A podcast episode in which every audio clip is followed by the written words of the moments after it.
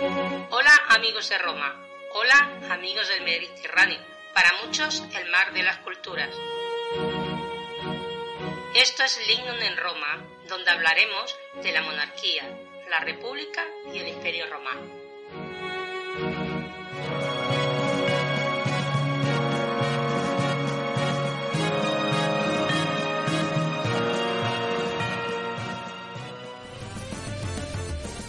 Salvete, amigos de Roma. Hoy hablaremos sobre la mujer romana y el matrimonio a través de los textos. Segunda parte.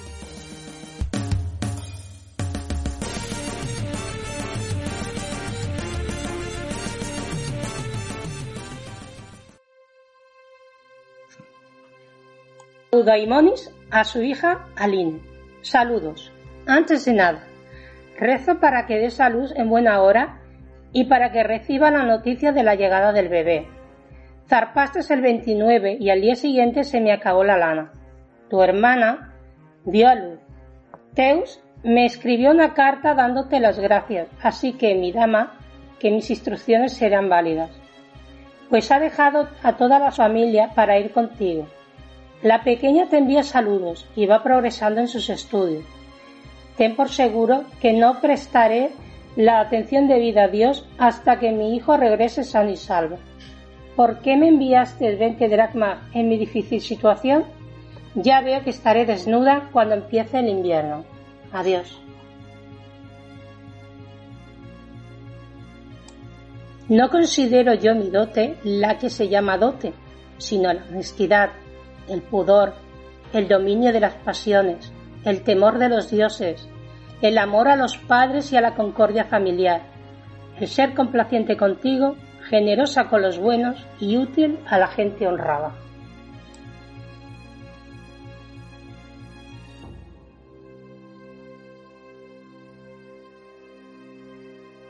¿Quieres mezclarte con estas miserables prostitutas que esperan al cliente?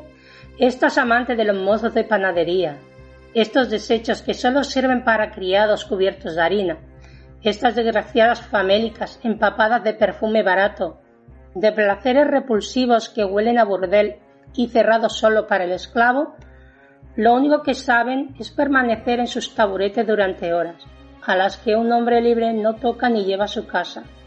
¡Cuántas pieles viejas!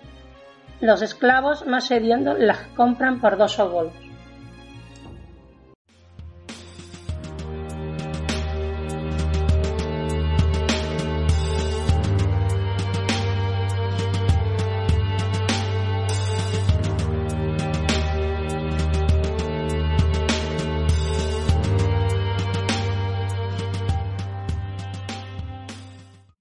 Hola amigos del Mediterráneo. Estamos aquí otra vez para con Maribel Bofil eh, para seguir la segunda parte de, un programa que fue el programa número 14, La mujer romana y el matrimonio en textos. En esta ocasión eh, haremos la segunda parte. Con Maribel ya he, ya he colaborado en otro programa que era el número 11, que era La mujer romana al inicio de la República. Y esto lo que se trata, igual que en el anterior programa, es leer unos textos de fuentes clásicas y de epigrafía y luego comentar sobre ellos. Estos textos eh, tienen que ver con la mujer o están relacionados con el matrimonio eh, de la mujer de la República. Eh, yo siempre soy muy pesado con estas cosas porque la gente es muy fina, ¿no? Y siempre digo lo mismo, no podemos ver, no podemos ver las cosas con los ojos actuales. Tenemos que verlos eh, con los ojos eh, de, los hombres que vivían en aquella época. Y hay que hacerlo así porque para que no se repitan las cosas, tenemos que saber, tenemos que saber por qué han pasado y qué motivó esa realidad social, la realidad social de hace 2300, 2400 años, que no solamente es típica de Roma, en Grecia era prácticamente lo mismo. De hecho, cualquier eh, griega mm, desearía ser una mujer romana por las libertades que tenían en Roma en comparación. ¿eh? No estoy diciendo que las romanas tuvieran eh, libertad, lo que ahora entendemos, ¿no? Pero había muchísimos pueblos de aquella época en la cual la mujer tenía más o menos eh, el mismo papel. Con lo cual, digo esto, no podemos ver eh, las cosas que leeremos, los textos que yo leeré, no estoy de acuerdo con ellos. Em, sencillamente porque soy un hombre moderno y no, y no los acepto de ninguna de las maneras. Pero es lo que pasó. Y, estamos en una, estamos en una época en que parece que la gente es emocionalmente débil. Eh, hay que decirlo todo suavizado. Y porque si no se ofende, ¿no? Y no, las cosas son como son. Y aunque nos duela, eh, ahora vamos a hablar de la mujer y, y, y, habrá cosas que no nos gusten, pero nosotros comentaremos como las, como las personas de esta época. Pero igual que hablamos de la mujer, mucha gente habla de batallas y 10.000 hombres hacia aquí, 10.000 hombres hacia allí, pero cada hombre de esos que murió en una batalla de Roma se le clavó una lanza, se le clavó una espada, se le abrió la barriga y estuvo sufriendo durante horas. Y esa es la verdad. Y murió así ese hombre. Y no podemos disfrazar eh, una batalla como si fuera un juego de ordenador, que no hay muerte ni hay nada. No, no. La realidad es que todo hombre que moría, una madre lloraba de un bando y del otro, y esta es la realidad. En el caso de la mujer pasa exactamente lo mismo, ¿no? Así que las cosas que diremos ahora no nos van a gustar porque somos hombres y mujeres de, del siglo XXI. Por suerte todo esto está cambiando y vamos, según mi opinión, a mejor, nos cuesta, eh, nos está tardando, eh, nos está costando. Yo, en experiencia propia, vivido eh, y tengo que decir que, que, me duele porque, porque esto estoy hablando de pocos años, de los años 80, una mujer con sus dos hijos buscar un hombre al bar y esa mujer decirle, cariño, vamos a casa, que es la hora de cenar, te esperan los niños, y el hombre eh, insultar a la mujer y decir que el del bar no lo sacaba solamente con su madre, que ella no era nadie para sacarlo del bar y que se fuera. Y los hombres de alrededor le daban la razón, ¿eh? que se fuera la mujer, que no era nadie para llevarse. Esto lo he vivido y yo no quiero que eso se repita. Por eso tenemos que conocer los hechos pasados, verlos como pasaban entonces, para que no se vuelvan a repetir. Esto lo digo así, no es mi opinión, porque luego siempre pasa lo mismo. Vemos, eh, somos muy, eh, tenemos que ir con muchísimo cuidado con las cosas y no es necesario. Hay que saber la verdad, hay que saber cómo era y hay que intentar que no se repita. Y para intentar que no se repita, hay que intentar averiguar, a ver si somos capaces, por qué pasó eso en el pasado. ¿Eh? ¿Tú qué, qué opinas, eh, Maribel? Pues estoy de acuerdo contigo, que la historia no se, no se cambia, de la historia se aprende. Y, oye, que no he saludado, perdón. Buenas tardes a todos. Hola Ángel, hola amigos del Mediterráneo. Que aquí Ángel empieza a explicarnos cosas y ya entro yo hablando sin saludar, perdón. Pues estoy muy de acuerdo contigo porque en la época de nuestras madres, de mis abuelas, yo recuerdo de, hombres, como has comentado, de que ellos mandaban, llegaban a casa y se les tenía que poner la zapatilla, a lo mejor preparar un combinado y, y, estar por ellos. Y esto esperamos que en el siglo XXI poco a poco se va consiguiendo que van cambiando las cosas. Pero de la época antigua de las mujeres hay que devolverles su historia a la antigüedad. A las mujeres de la antigüedad hay que devolverle la historia porque están bastante olvidadas. Creo que con estos textos que hoy nos vas a, a comentar, o vamos a comentar entre los dos, vamos a sacar buenas referencias para intentar mejorar nuestros futuros. Eso esperamos, ¿no? Claro, es lo que digo. Tenemos que conocer el pasado para, para conocer por qué, se produce, por qué se produjo esa realidad social en el Mediterráneo, que es la cultura que estamos hablando. ¿eh? Estamos hablando desde los fenicios hasta los minoicos, con más o menos libertad a la mujer, pero la mujer tenía un rol determinado, que era la casa y los hijos, y esto fue así, ¿no? Eh, tenemos que intentar, según mi opinión, no volver, eh, yo creo, lo creo además así de, de, de, corazón, ¿no? Tenemos que intentar que el hombre, la mujer, bueno, cualquier persona, por el hecho de nacer, sea igual que digna que cualquier otra persona, indiferentemente del género o de cualquier otra circunstancia, ¿no? Y por eso hay que estudiar la historia. Aparte de eso, como dices tú también, Maribel, hay que devolver eh, a la mujer la importancia que tiene porque no se entiende la historia sin la mujer, igual que no se entiende sin el hombre. No hay mujer sin hombre y hombre sin mujer. Es, eso es un binomio eh, que no existe uno sin el otro. Se necesitan dos partes para hacer cualquier cosa y, y en eso estamos, ¿no? En aquella época, como, como todos sabemos, eh, la época habló, nosotros hablamos de la mujer, en este caso, eh, romana, eh, y pues tenía su papel, que era el, básicamente la descendencia, tener hijos y cuidar la casa. Ese era el papel de, de antaño y esto es lo que había. Alguna mujer pues, tenía otra suerte, alguna mujer tenía, se escapaba por otro sitio, pero en la totalidad, o la inmensa totalidad de las mujeres, esta era, esta era su vida. Y esto lo tenemos que aceptar como tal. Nos duela o no nos duela, pero es la verdad. Eh, vuelvo a repetir el mismo ejemplo. En la batalla de Araesio, o Darausio, no me acuerdo muy bien nunca, en la primera, en una de las primeras batallas que perdió Roma contra los ciprios, contra la batalla las bárbaras, murieron 100.000 hombres. Y eso es mucho dolor allí. Y hay que decirlo que murieron 100.000 hombres. En la batalla de Canas murieron, dicen las fuentes, 90.000 hombres. Hay que decirlo que murieron 90.000 hombres. ¿Por qué, vamos a, ¿Por qué vamos a esconder lo que pasó? En el caso de la mujer tampoco lo podemos esconder. Pasó lo que pasó, hay que explicarlo, hay que saberlo y hay que procurar no repetirlo.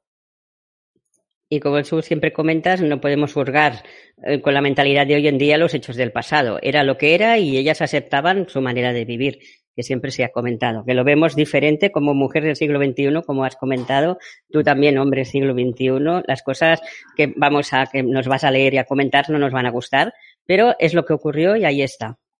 Sí, sí. A ver, a ver eh, qué texto nos traes hoy. Sí, voy a empezar saltándome el guion, ya sabes, eh, eh, Maribel, que soy un poco así, ¿no? Un poquitín para recordar el programa anterior. En el programa anterior hablamos un poquitín del papel de la mujer eh, en la esfera privada y en la esfera pública. Hicimos programas, ¿no? Estoy hablando del programa número 14. La gente, si viene de ese programa, sabrá lo que estamos eh, diciendo. Que la mujer, la misión de la mujer, el ansia de la mujer, le hacían creer que la única opción que tenía era la de casarse. Y luego, eh, otra cosa que tenía era que se valoraba bastante eh, las virtudes. En este caso, eh, recuperaré otro texto de virtudes que, bueno, ya sabes que tenemos textos y no los podemos leer todos porque se nos pasa, ¿no? En este caso es un texto que me pasaste de una comedia del anfitrión de Plauto, me lo pasaste tú misma y lo vi muy interesante. Y el texto es, sabemos que la mujer, cuando se casaba en aquella época, sobre todo, sobre todo si era de alta cuna, pues iba con una dote. Y esta mujer eh, eh, tiene que tener eh, sus virtudes y el hombre, le, él, ella le dice a su marido, en este texto le dice, no considero yo mi dote la que se llama dote, sino la honestidad, el pudor y el dominio de las pasiones, el temor de los dioses, el amor a los padres y la concordia familiar, el ser complaciente contigo, generosa con los buenos y útil a la gente honrada. O sea que le dice que lo que mi, dote son mis virtudes. Sus virtudes era la mejor dote que podía aportar. Eh, eh, las enseñanzas que le habían dado sus mayores, en su madre seguramente, su abuela, le habían enseñado lo que tenía que hacer, respetar al marido, ser una buena madre y la ralana, lo que ya comentamos en el otro programa. Esa era la mejor dote. Pero también hay que recordar que sin dote no había matrimonio. Así que, aparte de las virtudes y de todo lo que pues, llevaba la mujer como virtuosa y, digna, también tenían que aportar algo de dote. Sí, eh, sí, sí es cierto, pero lo que, lo que hablamos del texto se reivindica a ella. Dice, no, no, yo traigo una dote, yo tengo un dinero, este dinero te enriquece a ti, eh, tenemos que tener estos intereses mutuos para defenderlos, pero que sepas que yo además tengo estas virtudes y esto no va con la dote, esto soy era yo. Lo, mejor que podía ella llevar de sí misma, su virtud, lo más preciado de la mujer de la época. en, el, programa anterior, en el 14, leemos, leímos algunos textos eh, de Lucrecio y leímos algunos textos de Catón eh, que hablaban sobre la postura de la mujer, un poquitín sobre el sexo y ahí se nos acabó el tiempo. Y, y hoy pues eh, leeremos otros textos. En principio eh, tengo dos textos que vienen así a grosso modo sobre lesbianismo, tres sobre prostitución, eh, dos son sobre malos tratos, eh, un texto muy interesante que he cogido de tu blog, que no hemos hablado de él, de Gladiatrix en la Arena, que es sobre que, cómo se veía la mujer una vez que ya acababa su vida fértil, cómo, era vista por la sociedad. Y luego tengo al final otros cuatro o cinco textos sobre qué preocupaba a las mujeres de esa época. Estoy hablando, ¿eh? nunca de esta, sino de esta época. Algunas cosas son comunes porque al fin y al cabo las familias son siempre familias, ¿no? Y a todos nos duele eh, que, una, que, una, persona de nuestra familia pues eh, tenga mal o se encuentre mal de salud, ¿no? Pero bueno, hablamos siempre de esa época y, y lo dicho, lo intentaremos ver en textos.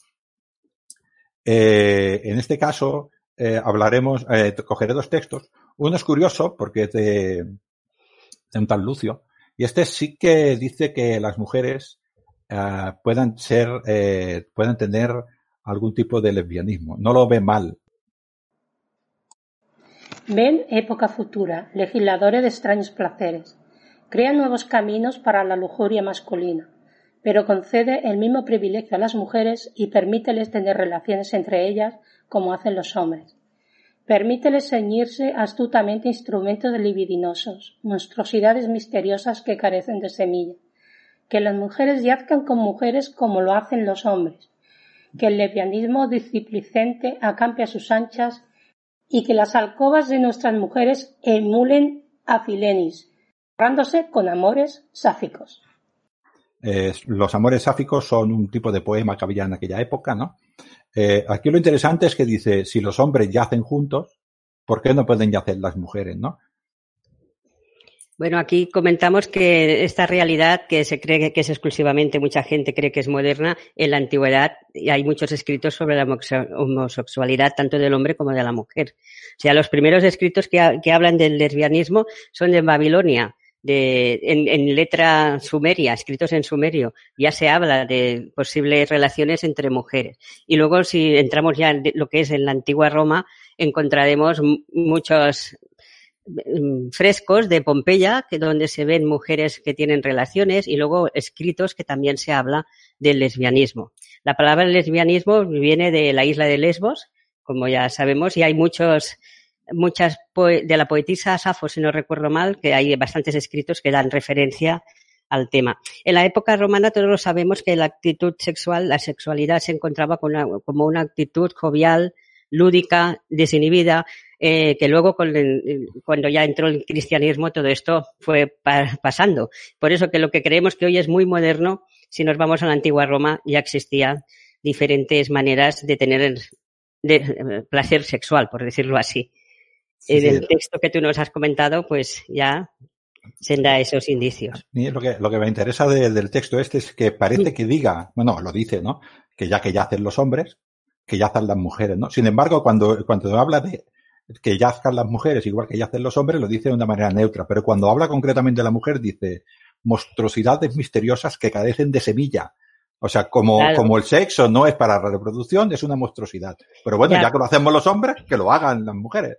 Claro, es que había elementos fálicos que lo, lo usaban para darse placer también las mujeres. Están en algunas cerámicas, yo he visto alguna cosa que parece que son dos mujeres que están teniendo relaciones y que alguna tiene algún elemento fálico, que lo encontraban como que una mujer quería dar el mismo placer que solo lo puede dar un hombre, por lo que tú has dicho de la semilla. De cómo puede ser, hay algún escrito que, una mujer quiera dar placer a otra imitando a un hombre. ¿Eh?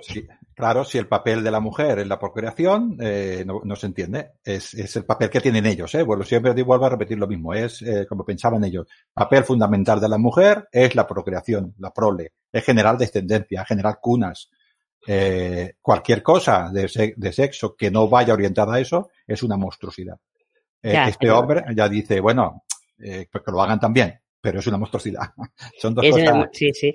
Ahora que recuerdo también les daban un nombre, se llamaban tribas a las mujeres. Nosotros decimos lesbianas, pues en la antigüedad les llamaban tribas. Esto lo estuve leyendo un día. Eh, los, los, instrumentos fálicos eran para la autoestimulación, evidentemente entre mujeres, y después, pues, pues probablemente había penes postizos y tipo de consoladores de aquella época. Pero bueno, Seneca el Viejo también en sus controversias, que es una especie de, de escritos sobre judiciales, cosas judiciales, contempla el caso de un marido que, encontró a su mujer y haciendo con otra mujer y en principio pensaba que era un hombre y miraba a ver qué, qué pasa. Y luego, pues, él, las mató las dos. Y entonces él, en las defensas ponía que, que, estuvo dudando de que no sabía quién era el hombre ni si era un hombre. O sea que algo vio que no le parecía muy normal. no sé si este caso lo conocías, pero lo, lo, era en controversias de Seneca. sí, hay, hay, bastantes, eh, hay bastantes leyes en este aspecto. Hay una ley muy, muy curiosa que luego, luego llegaremos a un texto de después que tiene que ver con la homosexualidad masculina en concreto, ¿no? Eh, son, son temas que se los preocupaba. Eh, es, es, es curioso. Eh, y sobre el papel del hombre que se veía el mismo, ¿no? Eh, llegaremos ahora un poquitín más adelante, ¿no? Pero bueno, para, para, antes de acabar, eh, para acabar con el nemianismo, lo que hemos dicho, este hombre, eh, Lucio, era un hombre quizás, quizás un poco más, más eh, progresista, pero sin embargo progresista eh, entendámonos de aquella época, ¿eh? más permisivo. eh, quizás sea esta la palabra, ¿no? Eh, Artemidoro eh, va con el prejuicio. En el caso de que una mujer posea una persona de su mismo sexo, compartirá sus propios secretos con su compañera. Si ésta la desconoce, emprenderá insensatas iniciativas. Si ella es el elemento pasivo, se separará del marido o se quedará viuda. O sea, que el marido la podría dejar porque tenía relaciones con otra mujer, ¿no? O, es un mal presagio. O a ella le gustaría más a lo mejor la relación con otra mujer y no con el marido. O sea, saber quién deja a quién, ¿no? bueno, está diciendo que si, además si eres el elemento pasivo, eh, lo que dices tú, eh, mm. es, es, malo para ti. ¿no? Esto es una, una, cosa muy importante que tenían en ese caso, que es el del control, el del control de la, de la situación. Eh, Evidentemente, eh, creo que el estándar, el estándar viene a ser más o menos un 10%, ¿no? De, de, homosexuales y en aquella época pues debería hacer más o menos las mismas, ¿no? Y estas, estas mujeres pues tendrían que ir con mucho cuidado y, pero debería existir el lesbianismo porque es una cosa natural que va, que va con la persona. Con la naturaleza de las personas. Igual que con el hombre, ¿no? La homosexualidad. Igual que Estaba aceptada la, homosexualidad masculina siempre que un ciudadano romano no fuera el pasivo. Eso en los textos también igual lo comentas luego. O sea que no estaba castigado, se aceptaba como bien. Pero el caso de las mujeres creo que no les debía gustar, opinión personal, mucho porque eh, mujer con mujer no habría posibilidad de tener hijos. Claro, ¿Eh? es esto. Y entonces, en ese sentido. El tema siempre es el mismo. La mujer, en general, eh, luego casa, en cada casa, en otro programa decíamos que no estamos en el lecho de un ciudadano romano con su esposa, con lo cual no sabemos qué convenios tendrían esas personas y qué, libre, y, qué libres eran o qué libertad tenía uno con el otro, y esto no lo podemos saber, ¿no? Pero en general se, se tiene bastante aceptado de que el sexo en la mujer podía podía presentar placer, de hecho era conveniente que la mujer sintiera placer, pero era para la, la procreación. Y cualquier cosa que se desviara de eso, pues no estaba bien. Uno lo aceptaba más y otro menos, pero era así.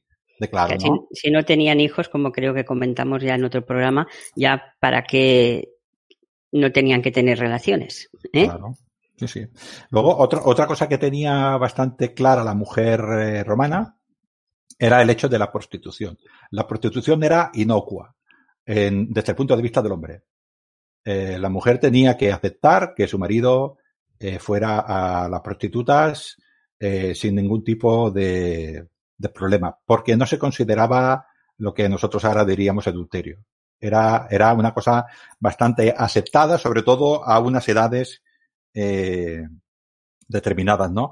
aquí tengo dos textos, uno es de, de Catón y el otro y el otro es de Horacio y creo que tengo otro tercero de Plauto, ¿no? Eh, el primero eh, dice dice lo siguiente.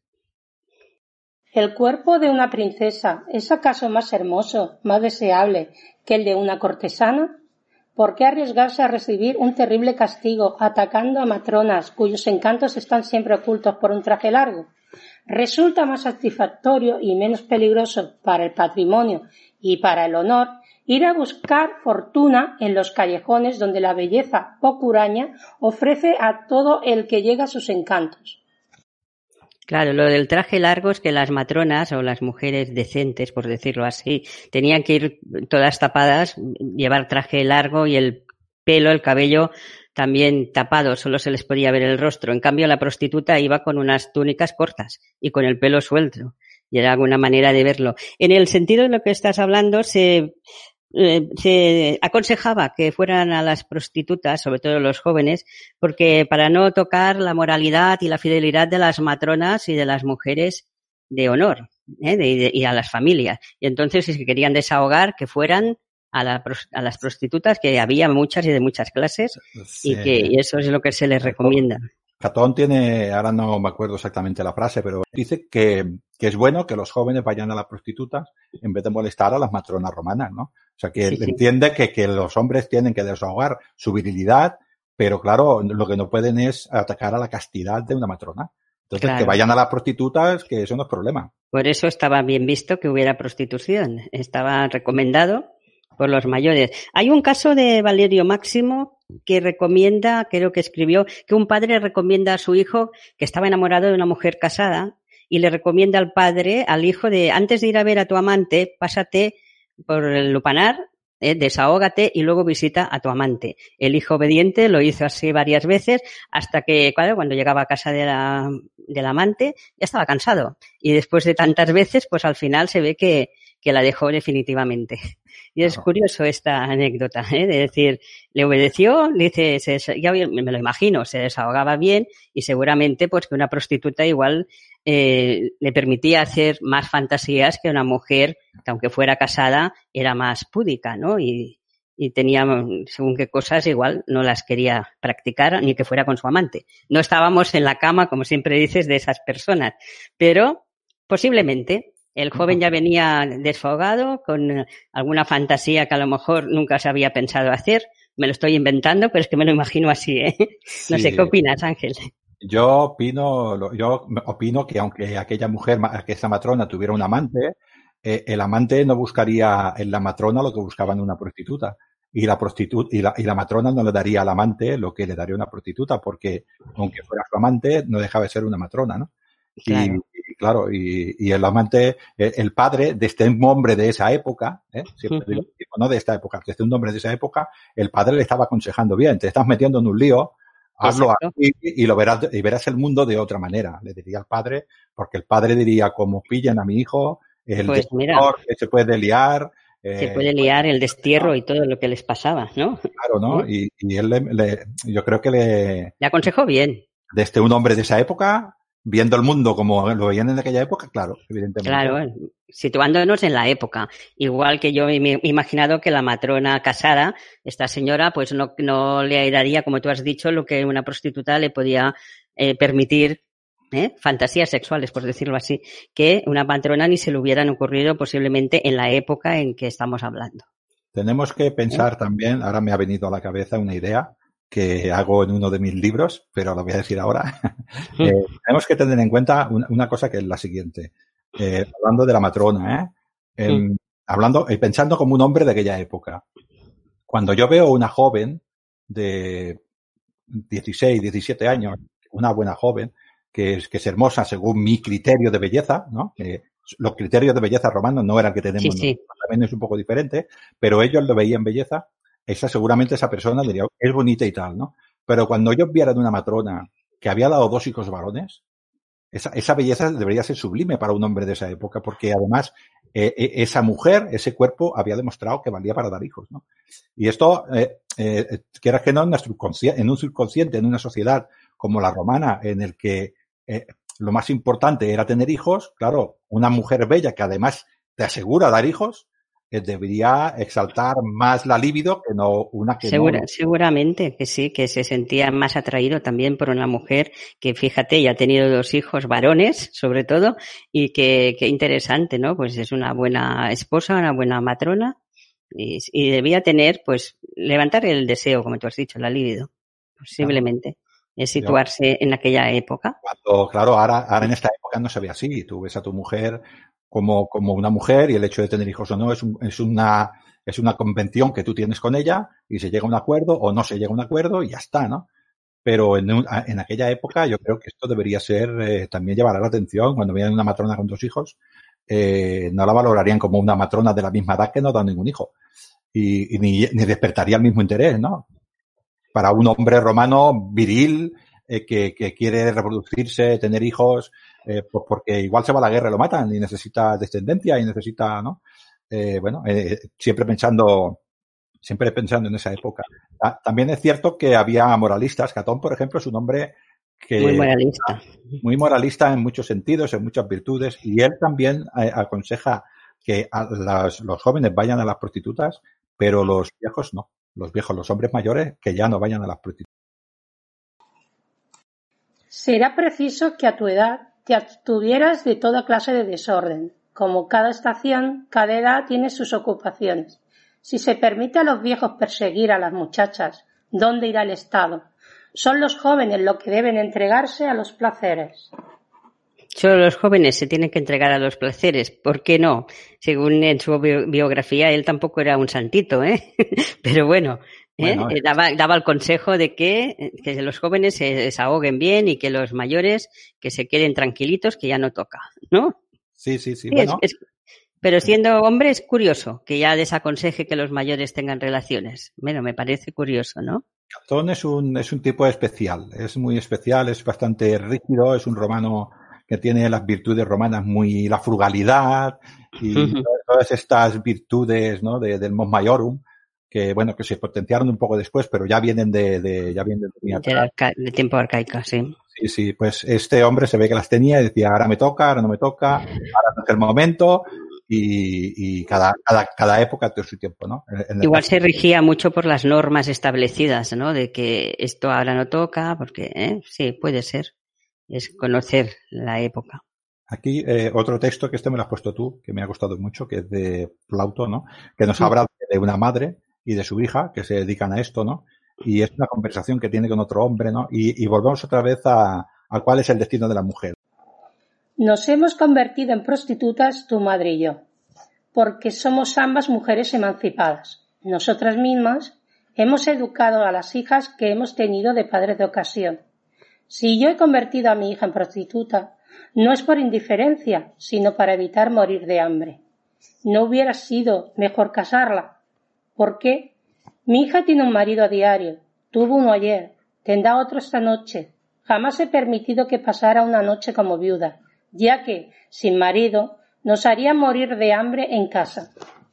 Este texto para mí me pareció fantástico ¿eh? cuando lo leí, de que explica, yo entiendo que son dos mujeres que hablan de que por qué son prostitutas. Eh, tenemos que pensar que eh, las mujeres que eran prostitutas, sus hijos ya quedaban ya quedaban también obligados a, a, seguir con la prostitución o se morían de hambre. O sea, no tenían, no se podían casar, no, no podían hacer otras cosas. Y entonces ya estaban obligados o se convertían en prostitutas o morían de hambre.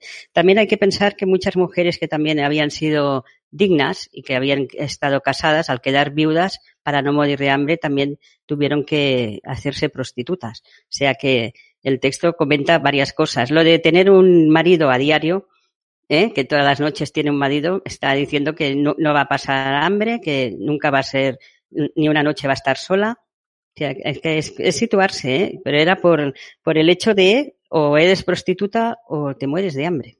Sí, sí, es, es lo que comenta, ¿no? Es terrible, es terrible, sí. La, eh, eh, lo curioso es, ¿y no hubiera sido mejor casarla? Es, es un tema, es siempre lo mismo, ¿no? En esta, en este tipo de, pero claro, no puede casarla por lo que has dicho, porque tiene el, el, hijos, los hijos eh, toman el estado eh, social, si no son reconocidos, toman el estado social de la madre. Eran infames, estaban reconocidas como infames. Las prostitutas estaban obligadas a estar registradas en el, a finales de la República, ya en el Imperio, a estar registradas y poner el nombre a qué se dedicaban, si tenían un seudónimo también, y a pagar impuestos. Eh, normalmente el impuesto que pagaban era un, un servicio, les, costaba un servicio, de lo que cobraban un servicio era para el Estado. Y ya si tenían hijos, tampoco, ya quedaban inscritos en este registro, tanto la madre como los hijos, y eran infames y de allí no podían salir. Es que no se podían casar, lo tenían prohibido. por eso dice, no era mejor casarla, ¿cómo? Si ya no he tenido opción, si es infame. Es infame, ¿Eh? Alguna, supongo que, que, yéndose a algún otro sitio diferente, pues igual. Sí, hombre, a lo mejor cambiando de, de, ciudad y haciéndose pasar por lo que no es, podría alguna liberarse. Pero bueno, estaban ahí inscritas con ese nombre y ese registro, lo tenían un poco mal, por decirlo así.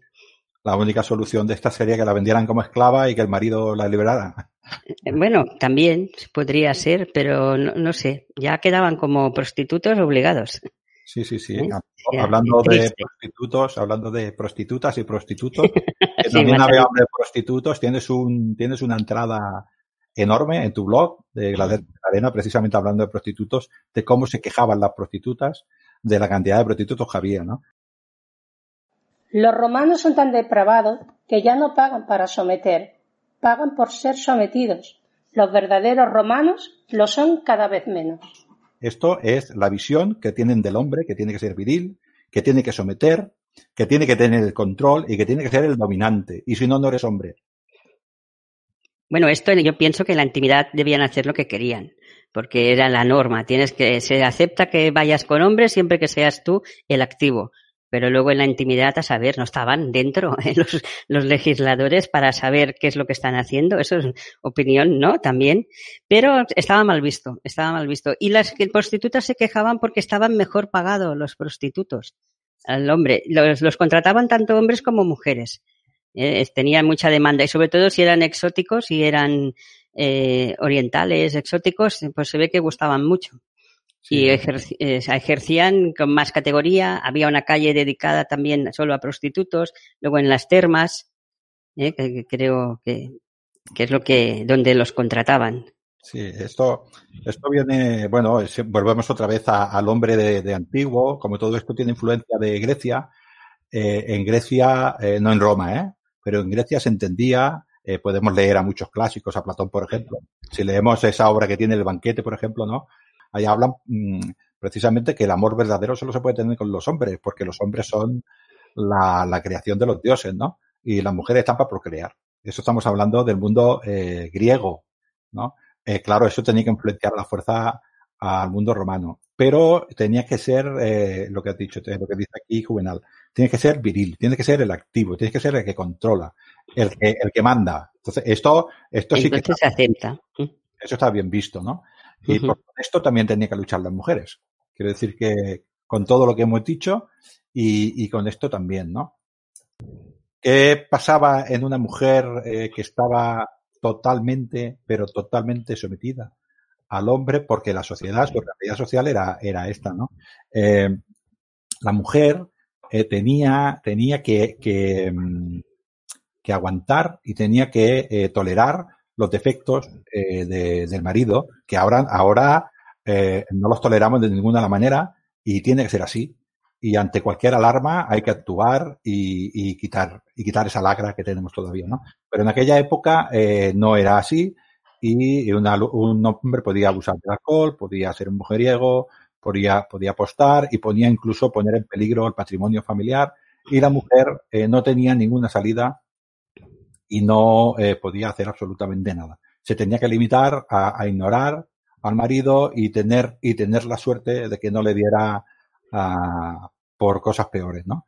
Eh, las mujeres eh, tenían que aguantar y eh, entonces, como ahora, eh, tenemos todavía esta lacra, estamos luchando contra ella, que es la de los malos tratos, y a ver si podemos vencerla de una vez, ¿eh? que todavía nos cuesta eh, esto, pero bueno, poniendo recursos y sobre todo educando. Y las tres Es, que yo siempre digo que para luchar contra los malos tratos hay que utilizar las tres Es, que son educación, educación y educación.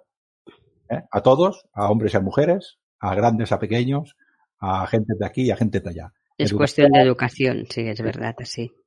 Sí, sí. En esto quería comentar también una cosa que me ha pasado por la mente, que la mujer aceptaba que el marido fuera a las prostitutas, en muchos casos igual para que las dejaran tranquilas, porque si ella no, no, no estaba a gusto con este señor, lo tenía que aguantar, pues mira, si me deja tranquila un rato, no estaría mal. O sea que ellas también lo aceptaban, aparte. ¿Eh? de que a lo mejor no podían ya tener, no querían tener más hijos o no estaban a gusto con la relación que tenían con el marido, pues algunas posiblemente no les gustaba y otras les debía decir es un desahogo que se vaya, que me deje tranquila. No era para puntualizar un poquito lo que hemos hablado de la prostitución y que ellas lo aceptaban. Sí, yo estoy seguro que, que en el caso de las de la mujer desde alta cuna, eh, casi seguro que era así. Eh, yo tengo que procrear, ven a mi dormitorio las veces que haga falta para que procreamos, a ver si me quedo embarazada rápido para verte menos. Exacto. Ya estoy embarazada, tú haz tu vida, yo haré la mía, y desahógate con quien quieras, ¿no? Y yo tengo que darte hijo, lo sé, pues bueno, me tendrás que aguantar las veces que vengas, y vamos a respetarnos mutuamente, tú a lo tuyo, yo a lo mío, no me toques mucho, y yo no daré problemas, ¿no? Y esto es lo que dices tú, si se drogaba por ahí, mientras no fuera con una mujer de su misma categoría social. Exacto, sí, no sí. Eso ya no lo aceptaban. Pero esto en mujeres de baja cuna, en mujeres de, de que vivían con, de, en subsistencia, todo dinero que se gastaba el marido en prostitutas y en bares era, era dinero que no tenía en casa y esto igual suponía que muriera un hijo o suponía que ella pasara hambre.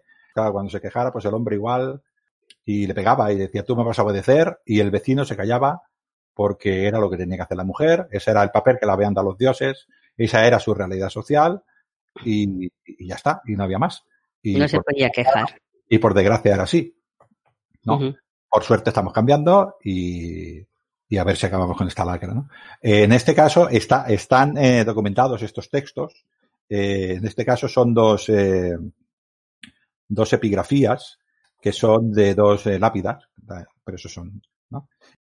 Julia Mayana, una mujer honorable, fue asesinada a manos del más cruel de los maridos. Vivió casada con ese hombre durante 28 años y tuvieron dos hijos, un niño de 19 años y una niña de 18. Oh fidelidad personificada, oh deber Julio Mayor su hermano, erige esta lápida para su dulce hermana. Aquí es el hermano el que se queja de que su, su hermana había cumplido, había dado dos hijos y un hijo varón y había sido una mujer casta y honrada. ¿Por qué la tiene que matar? ¿Eh? Y entonces en la lápida lo hace saber de que ese mal hombre, esa mujer no se merecía el maltrato que le habían dado. Es lo que se lee en la lápida. Gracias a las epígrafes eh, sabemos muchas cosas de, de no solo lo que sabíamos de las batallitas por los escritores, sino de la vida cotidiana. Siempre, en las gracias a las lápidas y a las epigrafías lo podemos saber. Pues él, se queja mucho el hermano, y con razón, seguramente, en esta lápida, ¿eh? fue asesinada. Asesinada, o sea, que no dice, ¿eh? Por un marido cruel. Sí, sí, Que no la, que no la, valo- no la ha valo- valorado a esta mujer Claro, y ha la- cumplido con las normas. Le ha dado dos hijos y la mata y, y asesinada. ¿no? Y después de 28 años, ¿no? Has comentado que 28 ya no, no es eh, no es antes de ayer, ¿eh? que estuvieron una época viviendo juntos. Y probablemente en aquella época, si ese hombre demostraba que había sido por alguna causa objetiva para los ojos de aquellos hombres, no le pasó absolutamente nada. No le pasaba nada. Igual porque la- ella le había reprochado alguna cosa, pues el hombre le pegó una paliza y se la llevó por delante, posiblemente. Eh, eh, No sé si, por ejemplo, ahora por decir algo, ¿no? Lo denuncia al tribunal y el tribunal dice, él puede decir perfectamente, es que no quería hacer el acto conmigo. Se negaba. Puede ser. Y entonces decían, pues bien hecho, no le pasaba nada seguramente al asesino, en este caso. Sí, sí, sí, Triste, ¿eh? Sí, sí, pero que para que veamos que para nosotros decimos asesino, pero el hermano también decía asesino, o sea que Lo quiso dejar escrito para la prosperidad, que todos lo supiéramos. Mataron a mi hermana injustamente. Eh, Es bonita en el fondo lo que nos está transmitiendo el hermano. La, Bueno. la quería, la amaba a su hermana. sí, sí. Para atreverse a poner todo esto. ¿Mm? es una, es una realidad de, de, de una vida anterior y es una lápida que en este caso no es una, es, es una, pues eso lo que has dicho, un, un afecto de un hermano a una mujer que nos explica eh, lo que ha sucedido, que ha sido asesinada por su esposa, ¿no? Por su esposo. Por su esposo, Y- sí, sí. Y esto hay que, hay que verlo así, ¿no? Hay otra lápida eh, que también viene más o menos a decir lo mismo. Restuto Piquenesis y prima Restuta erigieron esta lápida para prima Florentia, su amada, amada hija arrojada al río Tíber por su marido Orfeo. El hombre llamado Diciembre erigió esta lápida para ella, que vivió solo 16 años. Sí, una, una chica joven recién casada, 16 años, no llevaba mucho tiempo casada, a lo mejor a los 12. Pues el padre, muy enfadado también, lo ve injusto porque la tiró al río. O sea que debía ser a lo mejor una persona que estaba bebida, que venía de malos modos y en un arrebato, ¿eh? podemos decirlo así, pues se le fue la mano. Pero Bueno, la mató otro asesino. Sí, sí, arrojada al Tíber por su marido. Aquí no, aquí no, no opina, dice arrojada al Tíber por su marido Orfeo. Esto es un hecho objetivo, evidentemente un asesinato, pero no opina. Aquí no dice si es un asesinato, si es merecida. No, No, eh, es merecida, solo dice que la tiró al río y ya está. no se sabe por qué, pero sí que queda claro que la mató. Sí, la sí, tiró al río. claro, de- Yo estoy seguro que son malos tratos, pero yo digo que en este caso no, no, no lo dice. ¿Eh? No, No, no lo- no, lo acusa como asesino. En cambio, el hermano sí que lo ha acusado como asesino. el Aquí el- es el suegro, supongo, ¿no? Por lo que has leído, el que ha hecho la lápida. Es Sí. el padre de la chica. No se ha atrevido, a lo mejor, a decirle asesino al yerno, a saber quién era. ¿No? Sí, sí, sí. Ah, eh, aquí vemos que, que, el papel de la mujer, lo que hemos dicho antes, ¿no? Tiene, tiene que cargarse. En estos casos, eh, yo me imagino, creo que ya lo dije en la otra ocasión, ¿no? Me imagino a la madre hablando, o la madre y la abuela hablando con la hija que está en estas circunstancias y le diría que tuviera paciencia, que tuviera compostura, que entre los berrinches del marido que se callara, que le diera la razón, eh, que no se presentara hostil, ¿no? Que se dejara eh, ver si el marido le pegaba poco, que tampoco le pasaba nada. Estoy hablando de aquella época, ¿no? Y eh, eh, había una frase que decía que la mujer recta lleva a su casa atendiendo los deseos de su marido. Primero es atender los deseos de su marido. Los que sean. Los que sean, sí, sí. Y les aconsejaban también que eh, practicasen una palabra que es la blantitiae, que es la, el engatusamiento. Que le digas sí, sí, sí, y luego eh, tú harás lo que quieras, disimula, ¿no? Por decirlo así. Sí, sí, la palabra la desconocía esta, ¿eh? Sí, sí. Del latín. Bueno, supongo que les aconsejaban si un esclavo puede aguantar los, los garrotes que le da el pues dueño de la casa, pues tú aguanta un poquito. Précete, que tienes armas de mujer para que esto no pase, Mm. Y, y, si pasas por culpa tuya. Porque... Exacto. E, e, era la mentalidad, era culpa de ella porque no obedecía lo que le había propuesto el marido, lo que sea. ¿eh? Cualquier tontería puede ser, incluso de la casa, cualquier ¿eh? cosa. Sí, sí. O sea que lo de los malos tratos es de la, desde la antigüedad hasta hoy en día. Lo triste es que hoy en día haya tantos también. Sí. Que parece que no hemos aprendido, como tú has dicho. ¿eh? Educación, educación y educación. Sí, poco, yo creo que poco a poco va, va, calando, no se ve, no se ve tan bien. Yo ya te digo, la, la experiencia que he explicado al principio de los años 80, ahora no creo, creo que no, no lo dirían de esta, igual lo, algunos hombres lo piensan, pero yo no creo que lo dijeran de esta manera, ¿no? Pero, pero nos, nos, nos está costando y es una data bastante importante. Pero bueno, esto es hablar de, del presente, ¿no? Sí, no, no, vamos al pasado que no podemos hablar. Tenemos que hablar, de, tenemos que hablar del pasado, ¿no? Y esta era la vida que, tenía, que tenían estas mujeres, ¿no? Luego esta mujer, eh, lo que has dicho antes de la prostituta anterior, este texto lo saqué también de tu, de tu blog, ya sabes que yo vivo mucho de tu blog, de Arena. Gracias. Maribel, sabes, eh, los oyentes si no lo saben, que mi tercer libro, El Lignum en Roma, uno de los agradecimientos es directamente a Maribel y cualquier persona que libre, que compre el libro vendrá, verá en esa sexta página, verá el agradecimiento a Maribel para que quede, si alguien lo compre, que lo vea. Porque eh, tiene un blog muy bueno y con mucha calidad y mucha gente eh, vamos a consultar y cuando busco cosas de Roma siempre busco primero en el blog de Gladiates en la Arena. Es un honor estar en tu libro y haberte inspirado al padre de tu Aurelio, ¿no? Sí, sí, sí. Lucio, Lucio Vitalis tiene el oficio de, de Carrucari, de, de miembro del, del colegia, del gremio de transportistas de mercancías, por un artículo tuyo sobre el transporte en Roma, ¿eh? la ley Julia Municipalis. Sí, sí.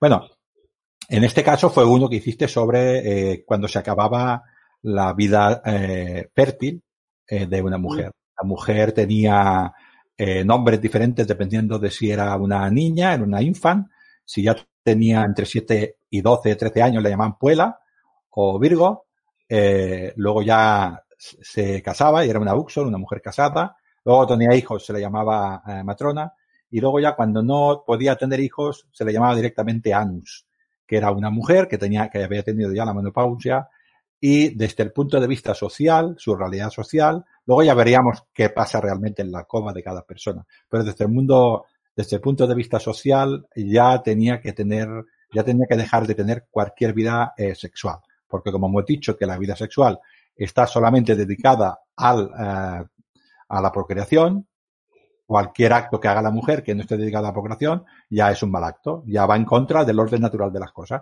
Y eso se veía mal. Y este texto, que es duro, pero es lo que pensaba Horacio, por ejemplo, y lo es Horacio mismo, ¿no? ¿Y pretendes que enerve mi vigor por complacerte? Vieja impúdica, montón de años, podrida hace un siglo, que tienes los dientes negros, la frente surcada por las arrugas de la decrepitud, y como una vaca rijosa despides un hedor nauseabundo entre las escuálidas nalgas, entre las que bostezas el año deforme de una vaca ingesta? ¿Piensas que me seducen tus pechos bufos nacidos, como las ubres de una yegua, tu vientre blanducho y los flacos muslos que sostienen tus hinchadas rodillas? Vaya tela. El texto es, es durillo, es brutal, ¿eh? de cómo habla sobre la mujer mayor. Hay que pensar que cuando la mujer llegaba a la vejez, salvo posibles excepciones, había sido una madre varias, en varias ocasiones, probablemente ya sería abuela había estado casada muchísimos años y podía haberse divorciado y haberse vuelto a casar otras tantas. O sea, no sé por qué también se la critica de esta manera. Eh, la vejez en la, en la antigua Roma, como tú has comentado muy bien, a partir de que una mujer ya no podía dar hijos, ya se consideraba que era, una persona mayor, que era vieja y ya pronta a lo que es la mortalidad. ¿Cómo se sabía? Aparte de la menopausia, también cuando tenían los cabellos ya empezaban a tener canas, salían arrugas, se les caían los dientes, eh, ya eh, estaba su cuerpo más flácido, eh, tenían problemas de artritis en la época también, pues ya ya se tenían que retirar del mundo y bueno, alguna quería, quería alguna persona mayor pues disimularlo. Y entonces también hay escritos que es que nos hablan también de las mujeres como que se huelen mal porque se ponían ¿cómo se llaman? Ungüentos ungüentos, perdón, que no, me habían enredado. Y claro, que eran de de cocodrilo, harina de habas, todas aquellas cosas que en la época, cada día diremos qué es esto, en la época eran productos de belleza y seguramente que olían mal. Bueno, los textos son terribles, ¿eh? Tratan a las mujeres con, con ironía, con desprecio, como este que has leído, que dices, ¿cómo puede ser que hablen así? Porque al fin y al cabo eh, era una abuela, había sido tu madre o tu esposa ¿Cómo pueden hablar de esta manera? Claro, el prototipo de belleza de una puella, pues ya no lo tenían las mujeres, pero tampoco había que despreciarlas tantas. Hay muchos textos que hablan también de que algunas mujeres mayores, pues eh, querían tener relaciones o volverse a casar y entonces lo que hacían era, pues, que si tenían dinero, se las criticaba, pero si tenían dinero, pues intentaban, pues, volverse a casar y aunque no tuvieran hijos, pues, alguno igual se casaba con una mujer mayor por, para subir de categoría, ¿no? Claro, por la dote, por, por, el dinero que podía aportar. Por el dinero que podía aportar. Sí, hay de algún escritor que no recuerdo el nombre que, que quería una mujer mayor que era una africana y se quería casar con él y la familia empezaron a buscar y a decirle mil pestes para que no, aunque fuera solo por el dinero, que no se casara con esa mujer mayor. O sea que lo tenían un poco mal las mujeres mayores en la época. Sí, sí. El, concepto que hemos dicho que es muy importante de la mujer y los hijos, hmm. como has dicho antes, de la religión ya católica, Timoteo eh, dice eh, que la mujer alcanzará la salvación a través del alumbramiento de los hijos, si conserva la fe, el amor, la virtud y la modestia. Estamos hablando ya en época cristiana, ¿no? Y que eh, la actividad más esencial del matrimonio era la dedicación a los padres y a los hijos. Esto es lo que se esperaba de una mujer de, de aquella... Ya, ya tenía que cuidar también a las personas mayores, aparte de los hijos, ¿no? De cuidar a los abuelos. O sea que sí, que había. Lo que es curioso que sí que se habla mucho de Roma, de los hombres cuando llegan a la vejez, pues todos son más respetuosos, se les escucha, se les atiende, pero es que no hay, los escritos que hay sobre las mujeres solo son en, críticas de, ¿eh? en contra de las mujeres mayores. No tenemos ningún escrito, por desgracia, de una mujer que hable cómo lo veía ella, esa vejez, cómo la bebía y la veía. Y sería súper interesante que hubiera algo. Y no, escribieron nada ellas, solo son comentarios de hombres y en algún caso un poco machistas. ¿eh?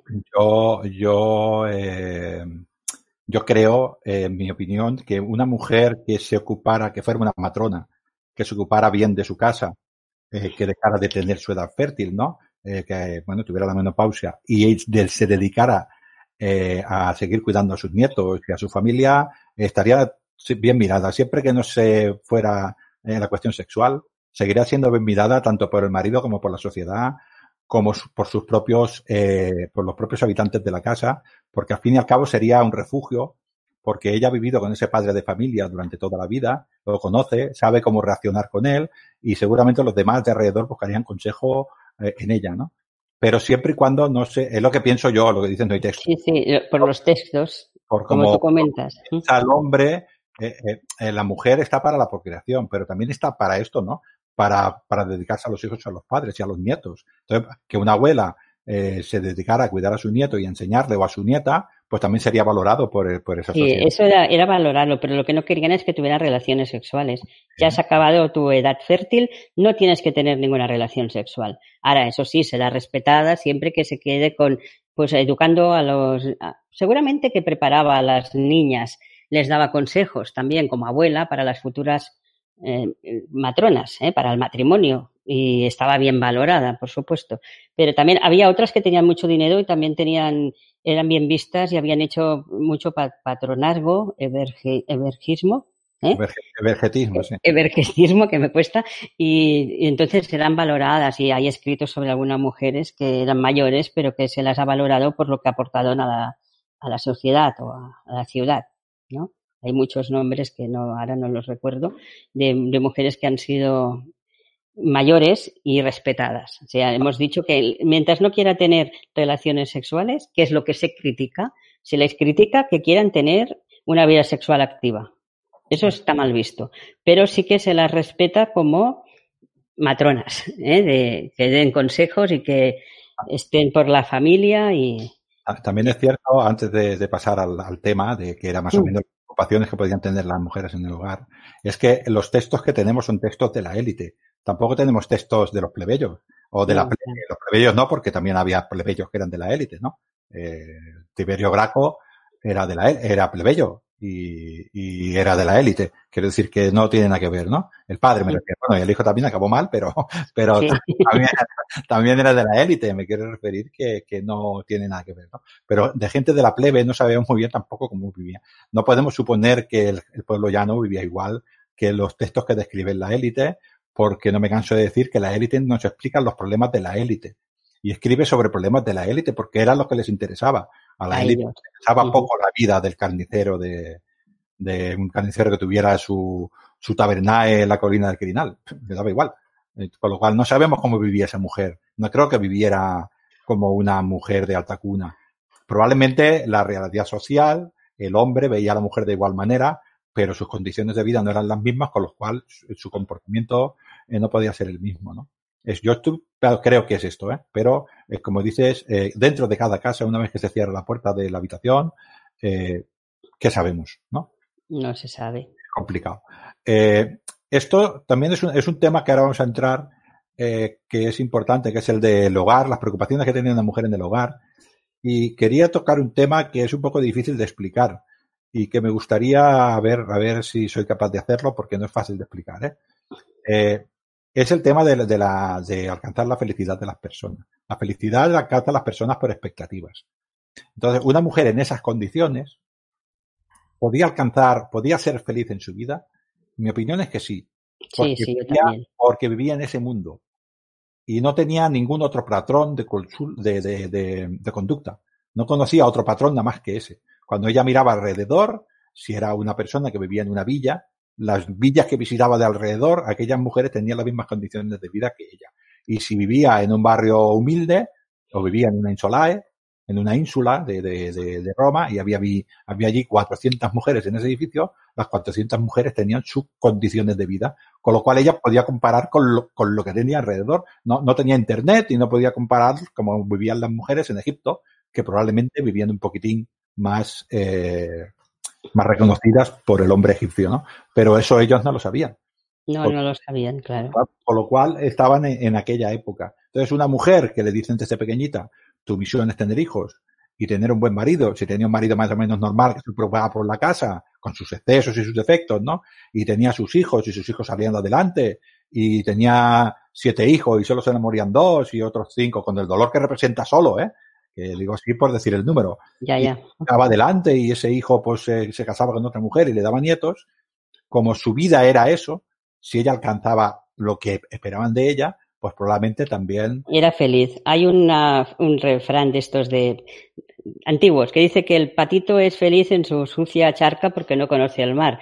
Y eso viene bien a lo que estás comentando. Si ellas es lo único que han visto y no han visto otras sociedades de la época cómo vivía la mujer, mejor o peor, pues eran felices con lo que tenían y veían que sus vecinas y las otras mujeres eran como ellas, más o menos, y tenían las mismas preocupaciones.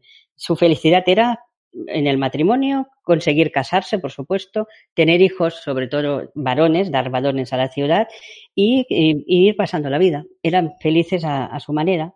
Si conseguían esto, era, claro, es que la felicidad es muy relativa, pero la felicidad de ellas, en este caso, sus expectativas, como tú muy bien has dicho, era lo que les han, lo que les han enseñado. Es, es, es siempre expectativas. Una persona que vive en mitad de la selva, el valor de allí es tener no lo sé exactamente cuál sería, pero mm. cualquier, cualquier objeto, tener dos hachas de, de hierro y las tiene, pues ese hombre es feliz. Que esa persona, con dos, esa persona, si en vez de estar allí, viviera en Nueva York, eh, el, el, hecho objetivo son las dos hachas de hierro. Pero sin embargo, como las expectativas de una persona en Nueva York no son las expectativas de una persona que vive en mitad de, la selva, pues entonces la felicidad es diferente, ¿no? Pues eh, yo a ver si, si se me entiende esto. Y yo creo que, que sí que podía alcanzar una mujer eh, felicidad en, en, aquella época porque vivía en aquel mundo y por duro que nos resulte, porque a mí me resulta duro, pero, pero probablemente ella encontraría ese resquicio para, para agarrarse para, para ser feliz. Y probablemente eh, eh, con sus virtudes, con su reconocimiento, con sus hijos, y viendo que, que hace lo que espera de ella la sociedad, pues al final eh, era feliz. Pero imagínate la que no conseguía esos metas que se había propuesto, que le habían enseñado que tenía que conseguir. Entonces era un drama. Era un drama. La que no lo conseguía era un drama, una decepción, una depresión, llamarlo como queráis. Era, era triste, pobres. De decir, no he podido tener hijos, o solo los hijos que tengo solo niñas. Ahora que has dicho, ahora que has dicho esto, me acuerdo que me pasaste el texto, ahora haremos otro salto. Vamos a hacer otro No, lo digo porque el texto este eh, me lo pasaste tú también y es muy interesante que es el de el de el esposo de Turia. No sabemos el nombre. Y el esposo de Turia nos dice de, de ella, ¿no? Nos dice lo siguiente. Su matrimonio ha durado más de 30 años y siempre ha sido feliz. Turia se comportó en vida como una matrona ejemplar, siendo religiosa, pero no en exceso, cuidando de la casa y comportándose de forma casta, amable y modesta en el vestir a pesar de participar de la administración doméstica, había dejado todo su patrimonio en manos de su esposo para que éste dispusiera de él a su antojo.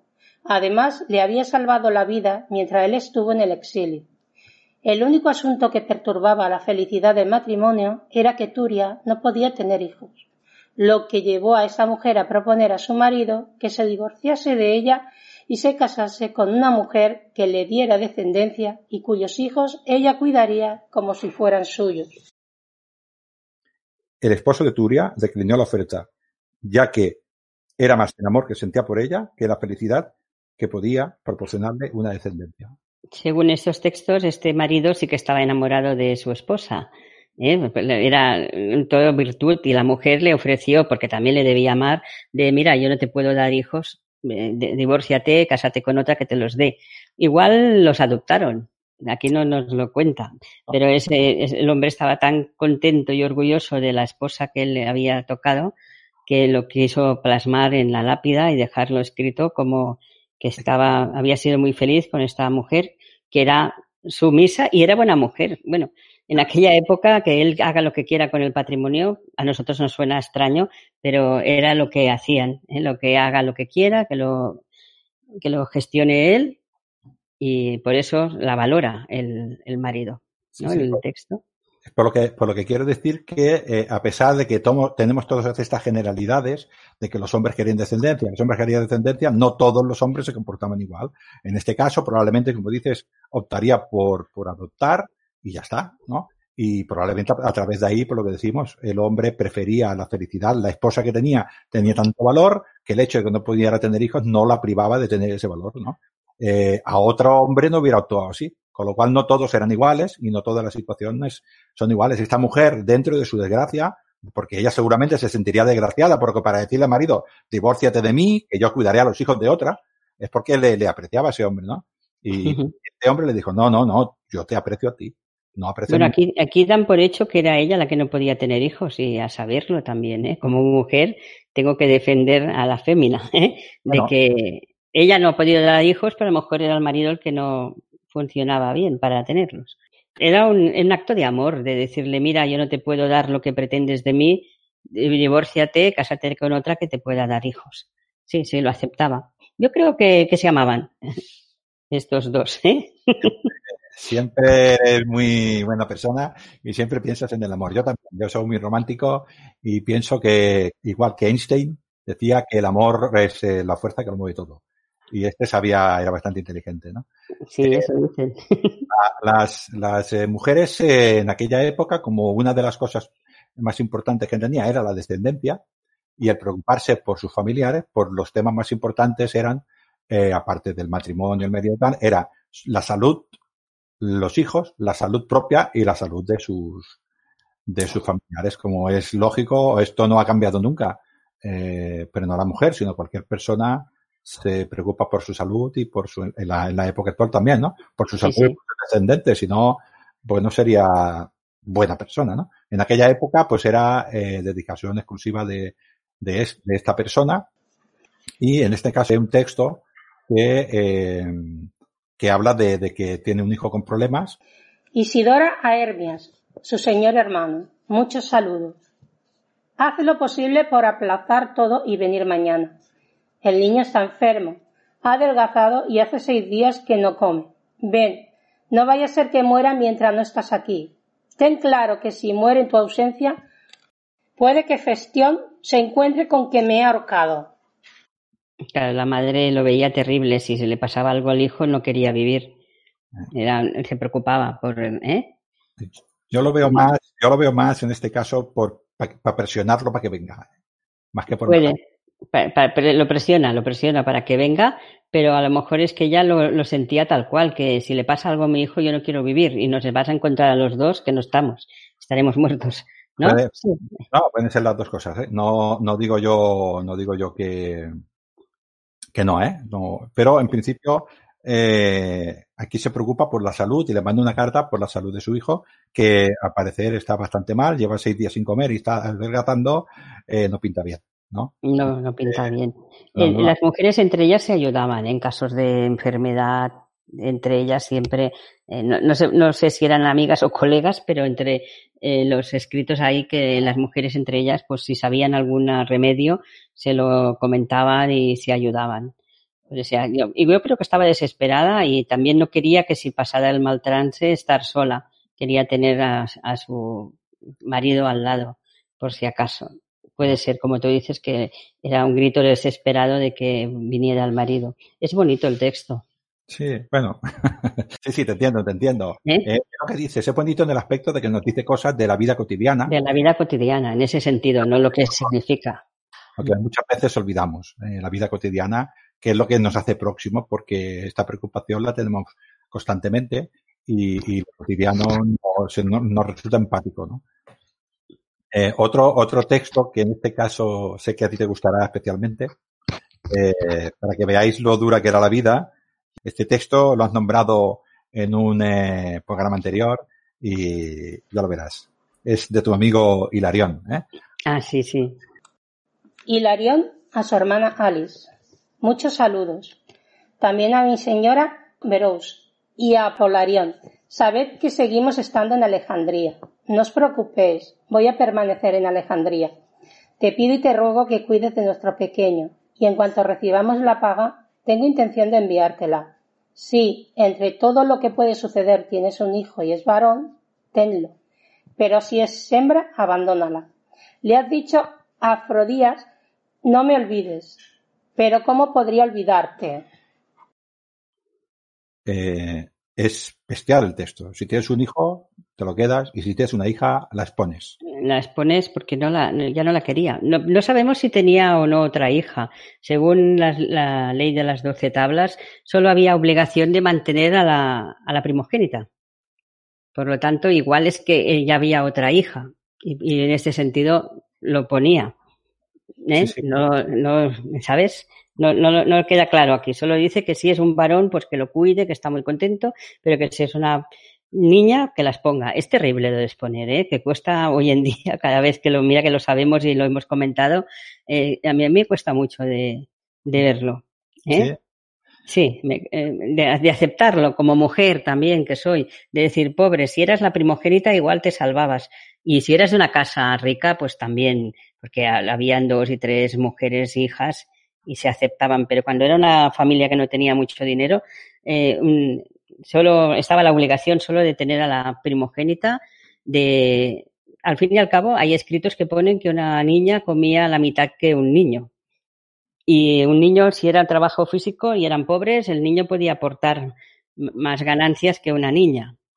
Había que ahorrar para la dote. O sea, era complicado para la gente pobre. Por eso no, sin dote no había matrimonio. No tenían no se conservaban las niñas. Esto para una madre, igual la madre rezaba que, no sea una niña antes de nacer, que sea un niño, porque tiene que ser terrible saber que no la van a aceptar como madre. Artimidoro dice que, Artimidoro en uno, en uno de sus sueños de interpretación, eh, nos dice que si sueñas con hijos, si sueñas con hijos, pues en principio no es bueno, porque los hijos se quedan toda la vida y se llevan recursos, ¿no? Pero dice, bueno, si sueñas con niños no está mal. Pero si sueñas con niñas es, es, es, muy malo, porque el hijo se va sin nada de la casa, pero la hija se lleva parte de la riqueza. Con la es la dote. No es malo. Con lo cual eh, hay que ver, hay que verlo así. Es duro, pero no es exclusivo de la sociedad romana esto, ¿eh? de poner muchas sociedades, la griega, por ejemplo, también. Sí, sí, también la exponían, sí. En la antigüedad, el hecho es en la antigüedad que se exponían.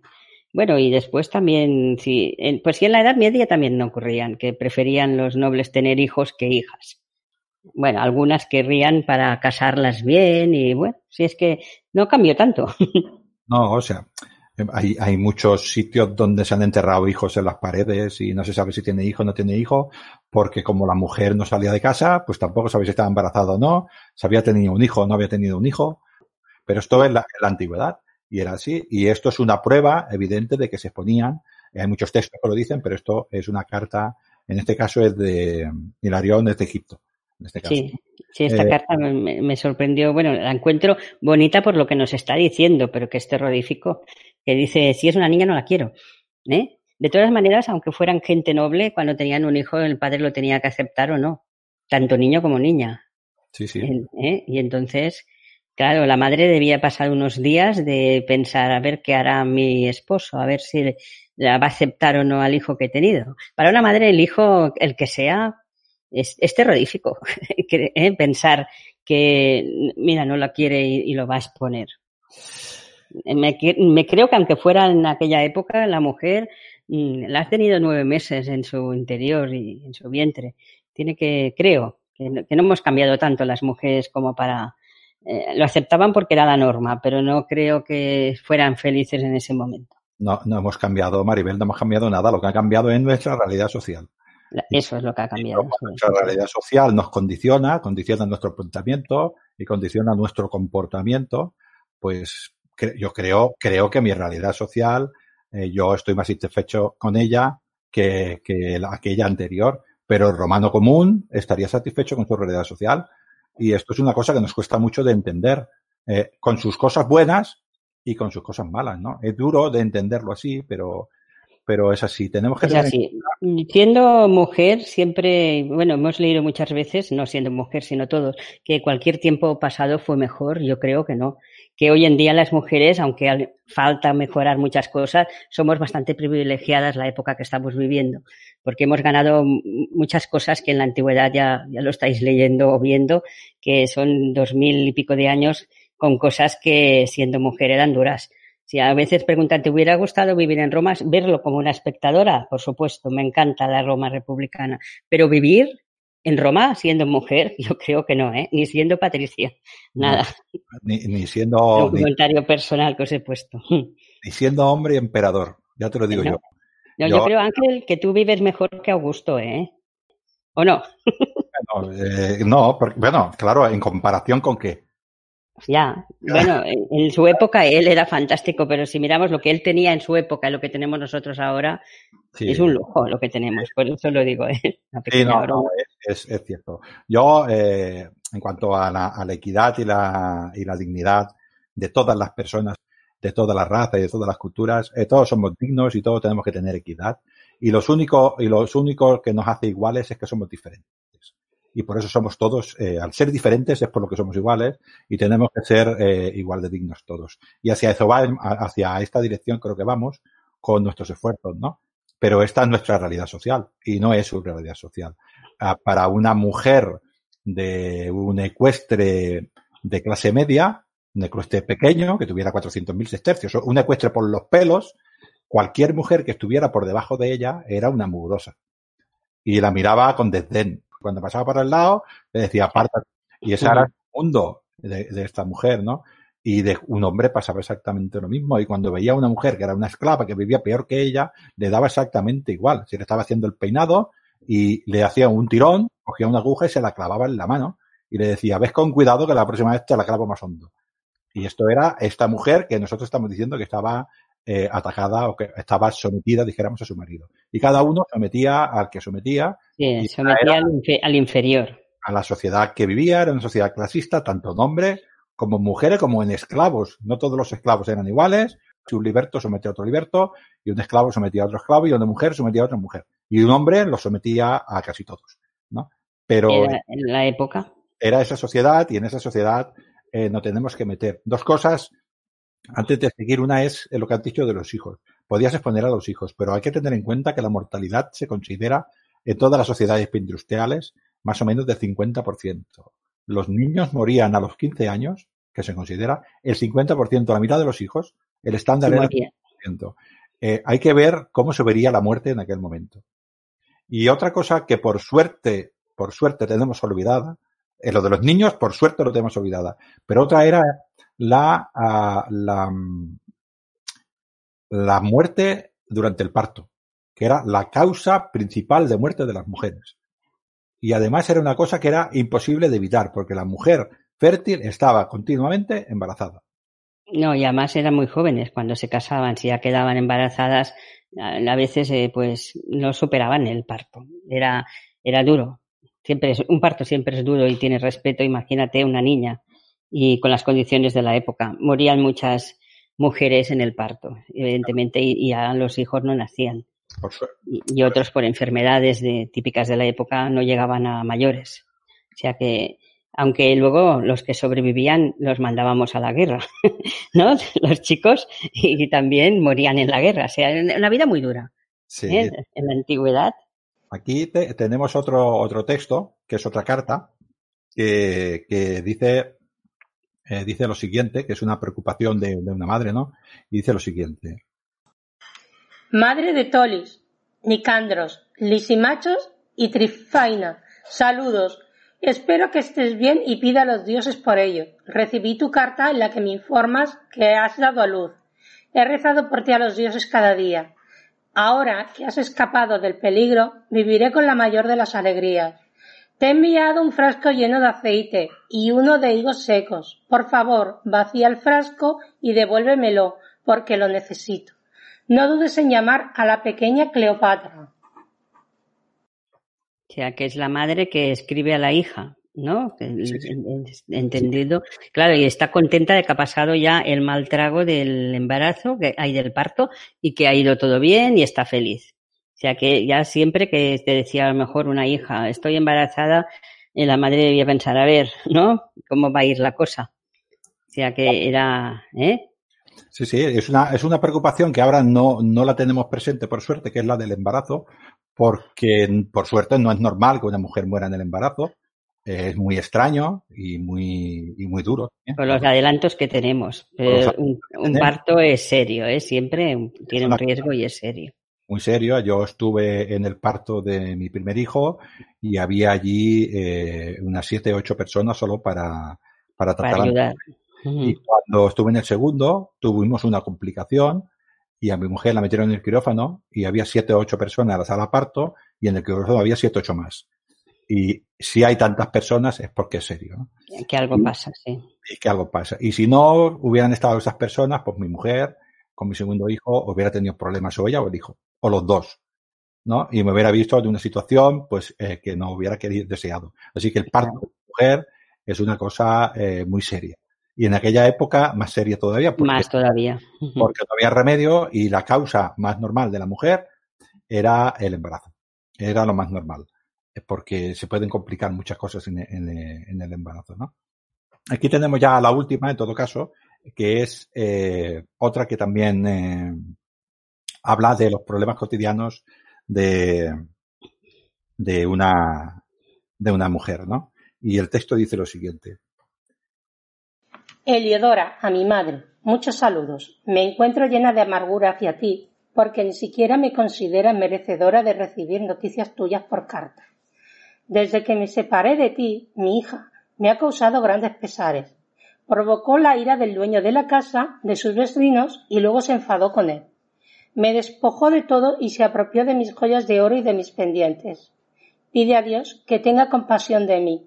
Hace lo posible porque venga mi hermano. Me voy a Senepta con Hermós. Saluda a todos mis hermanos y a la gente que te quiere. Rezo por tu salud. Se es una madre que escribe a su madre, ¿no? Lo que su hija se ha portado mal y le ha dado problemas. Lo he entendido bien, ¿no? Sí, sí, sí, sí. Pero me quiero referir que eh, son los problemas eh, cotidianos. Le está diciendo que no tengo noticias tuya y que mi hija se porta muy mal y que me voy a ir ya de aquí. Debe tener problemas con el marido, porque si la hija es rebelde, pues igual ha tenido problemas con el marido. O le sabe mal que no le hable la hija tampoco a ella, se ha llevado las joyas o lo poco de valor que tiene. Y, pero está aquí, estás diciendo que la madre pasa un poco de esta hija, porque dice, hace tiempo que no sé de ti. A saber por qué. Bueno, eh, en principio, eh, nos queda, mira, hay aquí, aquí uno cortico y ya acabamos que es una, una lápida que es eh, muy bonita de una tal Claudia, que se pone, esta seguramente porque pone forastero, y esta debe ser una de estas que se ponía al lateral de las carreteras. Forastero, lo que digo, poca cosa es. Detente y léelo entero. Aquí está el sepulcro no pulcro de una pulcra hembra. Por nombre sus padres le pusieron Claudia, a su marido lo amó con todo su corazón. Hijos tuvo dos. De ellos, uno lo deja en la tierra y al otro bajo tierra lo ha colocado, de conversación agradable, y además de andar adecuado, cuidó de su casa y lo lana. He terminado. Esta es en, el, por el camino, de las ¿eh? que se ponían en el camino para el forastero que, que pasas por allí, detente, leo, que quiero hablar de esta mujer que tenía un hijo bajo tierra y el otro lo había dejado vivo. ¿eh? Y que había hilado la lana, lo de siempre, el, valor que te le daban, al, aparte de ser madres, a saber hilar la lana. Bueno, porque, porque lo que hablábamos, yo creo que tiene que ver con la, con la frugalitas, la ropa era muy cara y si te la hacías en casa, eh, hay mucha matrona romana, hay mucho, en mucho eh, monumento funerario que sale con la rueca porque mm. es una de las cosas que identifica a la matrona romana. La matrona romana, cuando no estaba haciendo sus quehaceres de la casa y cuidando de sus hijos, pues se dedicaba a hacer más tarea del hogar, que era hacer la tela de su familia. Claro, pero yo creo que las, las clases pudientes lo hacían los criados, y seguramente, perdón, los esclavos que hilaban la lana, aunque era que seguramente lo sabían hacer. Una mujer que, aparte de sus virtudes y además sabía hilar, estaba muy bien considerada en la época republicana, como has dicho, hilar la lana. Que debía de ser, eh, ser, muy difícil, ¿eh? porque eso era mucho trabajo. Yo he visto en museos telares y, y cosas así de la época y, y ves que, que complicado ¿no? de hacer todo esto. ya, Era para ellos era una labor de, de, la casa, seguramente era muy tediosa y se valoraba mucho. Eh, hay que tener en cuenta lo que hemos dicho, no tenían el corte inglés, no, no. tenían entonces comprar ropa era, era difícil, era caro y era complicado. Eh, si te hacías tú la ropa, pues eh, podías entrenar ropa tú de tu misma casa, ¿no? Probablemente es por este motivo en el origen. Luego ya queda como un símbolo todo. Y tu hija que sabe, sabe, sabe la lana, sí, uy, qué buena. Claro, es un premio, que era buena, virtuosa y además sabe hilar. Era un, un, buen partido. ¿eh? Lo que dices de las mujeres de alta cuna. Una mujer de alta cuna sabría cocinar. Pues no si, sé. si cocinaban los esclavos, ¿no? Eh, ya sabría cocinar, pero con excelencia probablemente no. Una, una mujer de un barrendero, un barrendero tampoco, ahora no, de barrendero, ¿no? Pero una panadero. mujer de un panadero, de un pintor, ¿no? De, de un, un, barbero. O de un barbero, ¿no? De un tonsor de estos, eh, pues probablemente sabría cocinar, porque no habría nadie más en casa para cocinar. Con lo cual, la vida de la, de la plebe no era la vida de la alta cuna, ¿no? Como Era muy diferente, como siempre hemos comentado. Creo que hemos tocado más o menos los textos. Algunos nos hemos dejado porque siempre nos dejamos textos. Algunos hubiéramos puesto porque siempre nos pasa lo mismo cuando vamos leyendo. Y bueno, creo que hemos hecho un repasito. Eh, ya te enredaré con otra cosa, eh, Maribel. Ya cuando, cuando quieras. Sí, y, y, a ver si igual pillamos el otro lado, eh, Maribel, y nos vamos un poco al hombre, porque la mujer tenía una, una realidad social que era la que vivía, pero el hombre también, también tenía unas presiones y también se le decía que para él servir a Roma tenía que ir a otro pueblo y clavarle una espada y sacarle las tripas. Y esto es duro, eh, verle a los ojos a esa persona, ¿no? Que está sufriendo, ¿no? Y este hombre lo tenía que hacer y tenía que mostrar una, una actitud eh, delante de la vida que, que, también le condicionaba, ¿no? Con lo cual la vida eh, la antigüedad era dura para todos, eh, para unos más que para otros, evidentemente, pero era dura para todos. Lo que has dicho tú es cierto. Augusto no viviría, no tendría las comodidades que tengo yo. Siendo el hombre que más comodidades tenía y siendo yo un hombre normal, de clase media baja, pues yo tengo más, eh, tengo más comodidad que él. Yo creo que sí. Y yo también vivo mejor que cualquier emperatriz de la época, ¿eh?